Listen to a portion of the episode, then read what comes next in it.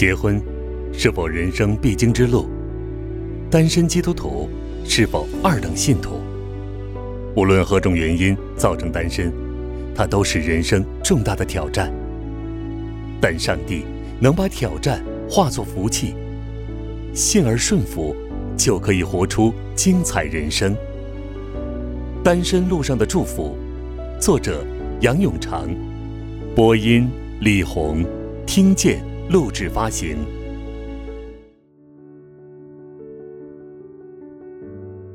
第八章：我如何选择婚姻伴侣？当我的婚讯传开时，很多单身信徒都有兴趣知道我是怎样结识外子，又如何踏上婚姻之途。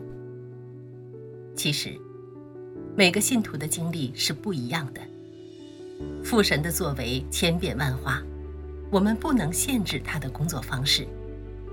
不过，他的属性和做事背后的原则则是永恒不变的。所以，虽然我的经历并不是什么样板，叫单身信徒模仿，但是，透过我的见证，我盼望单身信徒可以看见天父是怎样一位父亲，从而得着鼓励。更深依靠他，天父关心我们的婚姻。若他认为适合，他会主动为我们安排，我们无需焦急。天父为我们一生预备最美好的道路，没有留下一样好处不给他的儿女。只要我们行在他旨意中，必定蒙福。天父若让我们单身，一定有他的美意。我们需要把握时机，享受单身生活，见证荣耀他。天赋的时间是最美好的，他从不会误事。我们可以安息在他的时间表中。天赋最有智慧，最明白我们的性格和需要。若他认为婚姻适合我们，就必定会为我们预备适合的对象。天赋爱他的儿女。我们若抱着敬畏、顺服他的心，寻求引导，他必定指示我们当行的道路。我年轻时没有认真想过自己为什么要结婚，只是男大当婚，女大当嫁，父母如此，兄子如此，自然以为结婚是人生必经之路，自己也要如此。十多二十岁，不知爱情、婚姻为何物。只是盼望有异性爱自己就是了。感恩的是，十八岁信主后，教会的长辈及主日学老师常常提醒我们要为婚姻祷告，好好寻求主的心意，不要和不信的人结婚，因为信与不信原不相配。有赖导师们的教导，辅导书籍的指引。属灵生命逐步成长，渐渐明白，婚姻表征基督与教会的爱情，不应抱错误的目的。于是，我提醒自己不要人嫁我嫁或为嫁而嫁，排除错误的婚姻动机，诸如求长期饭票而结婚，解除孤独感而结婚，提升个人价值而结婚，抱人有我有的心态。为了有恋爱经历而恋爱。踏入社会工作后，曾有未信主的异性追求，初时自己茫然不知，以为只是一大群朋友的社交活动。但当对方渐渐表明意向时，由于信与不信原不相配的观念已经根深蒂固，于是我立刻拒绝单独约会。以此表明不会考虑发展。回想当年，人生经验浅薄，拒绝别人追求的方式比较拙劣，可能令人难堪。不过，虽然表达方法幼嫩，但是清楚传递了信息，不会令人误会欲拒还迎，未尝不是好事。因为这样就避免堕入试探，感情发生了。又要为是否继续发展而苦恼。之后，我一直等待天父为我安排婚姻，无奈自己喜欢的人对我没有兴趣，喜欢我的人我又觉得不适合，于是岁月蹉跎，仍然苦无对象。这时，我和天父讨价还价，我对他说：“我听你话，不和不信的人结婚，甚至连发展机会都不给他们。但是为什么你不为我预备伴侣？”在我那个时代，女性普遍在二十五、二十六岁就已经结婚了。当我陆续收到朋友的婚帖，实在不是味儿，哪里能够？与喜乐的人同乐呢，心里常埋怨主。你爱所有的人，但不爱我。那个阶段，我一点喜乐都没有。有一次，同事看着我对我说：“杨小姐，你好像很忧愁。”我才惊觉，有之内而行诸外。我心里的愁闷已经纸包不住火，有目共睹。天父是怜悯的主，当我堕入情绪低潮不能自拔的时候，他用大能的臂膀把我从深渊拉上来。二十六岁那年，我参加一个夏令会，主耶稣借约翰福音十一章的信息，彻底扭转我的心态。当时我坐在台下。如同看见主耶稣在台上向我倾诉衷肠，告诉我，为了把最好的给我，他在我身上行使了爱的主权。聚会后，我痛哭一场，向主认罪，因为我曾经误会他不爱我。正如玛利亚埋怨主耶稣没有早一点来医治弟弟，伤透主的心。玛利亚并不明白，原来。主耶稣早已有一个更美的计划，要使拉萨路复活。为了爱他们三姐弟，主耶稣忍受玛利亚的误会，行使爱的主权，耽搁行程，容让拉萨路死透了，以致玛利亚和姐姐后来能经验复活的神迹，至终享受死而复活的大喜乐。我后悔自己眼光短浅。像玛利亚那样质疑主的爱，令他伤心，而没有领悟他在我生命中有更高更美的旨意。大哭一场之后，我把生命奉献给主，认定主一定把最好的给我。若他安排我仍然单身，一定有他的美意。我要凭信心享受单身生活。初时并不知道。一个信心决定，竟然能扭转局面，彻底改变我的心态。回想那次的经历，是我单身生活的转折点，不但让我从崭新的角度看自己单身的身份，更开阔我的视野，使我更关注神的国度。这是以前，我是带着痴痴的等的心态，等待白马王子出现，不能接受自己单身。那次经历之后，我告诉自己，不要再呆等，乃要把握单身岁月，过充实的生活，服侍天赋。不知不觉的，我开始关心神国事工，热心参与学校福音工作，阅读宣教杂志，为教会及福音事工祷告，开始个人布道等。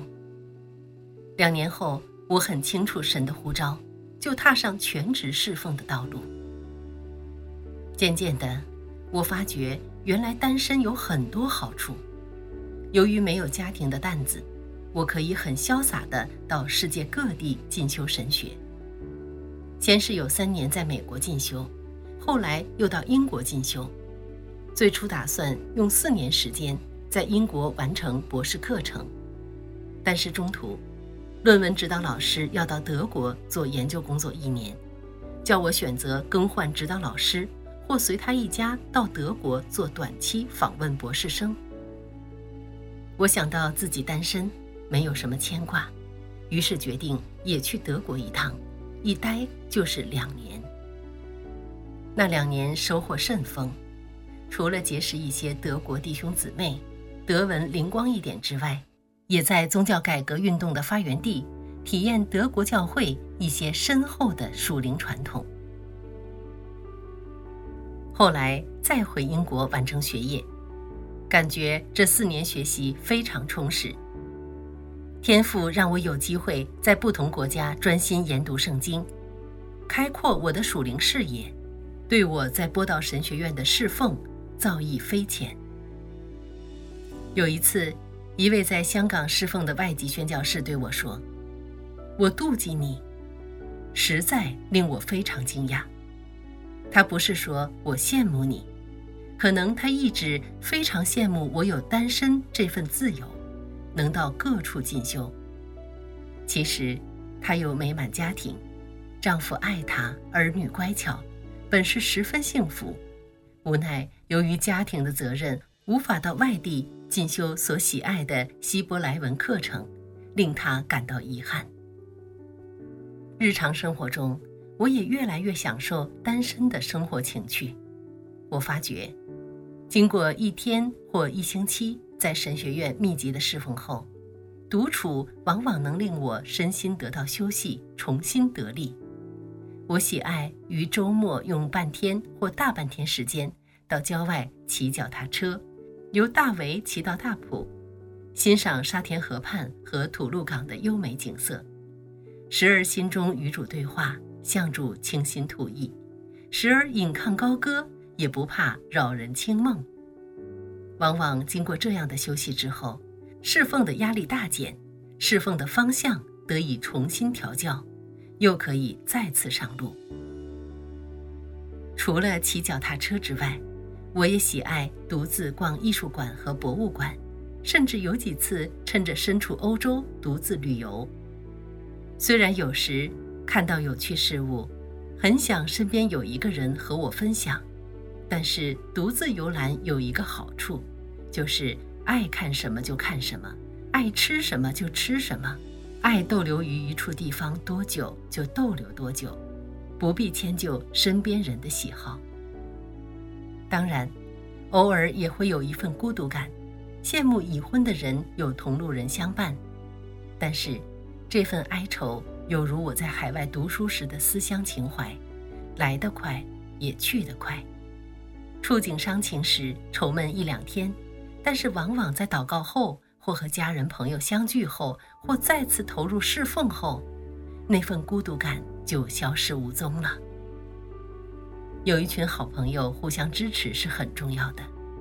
我感恩母会和神学院有好多爱主的单身姊妹，有的比我年长，为我树立优美榜样；有的和我年纪差不多。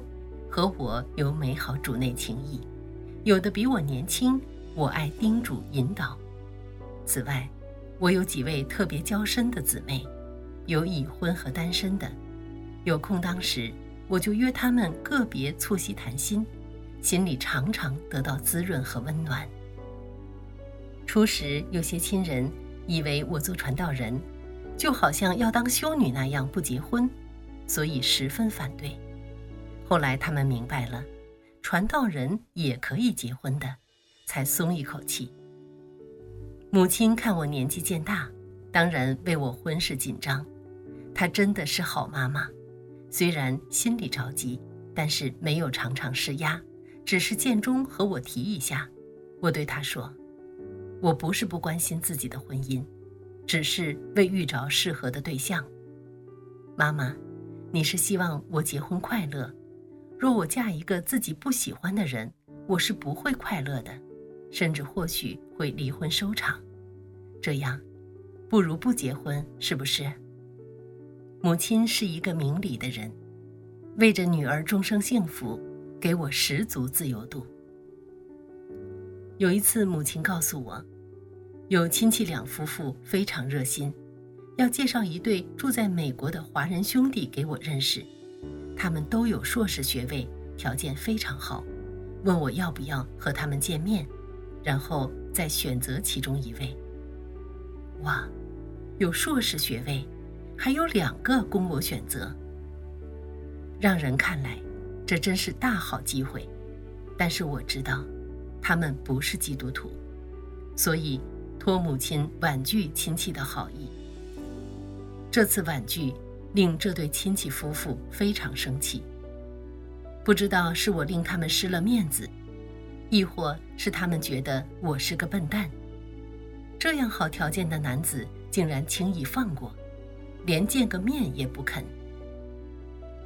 农历年到他们家贺年的时候，他们很不满地对我说：“不要那么眼角高。”听到他们的责备，我哑口无言。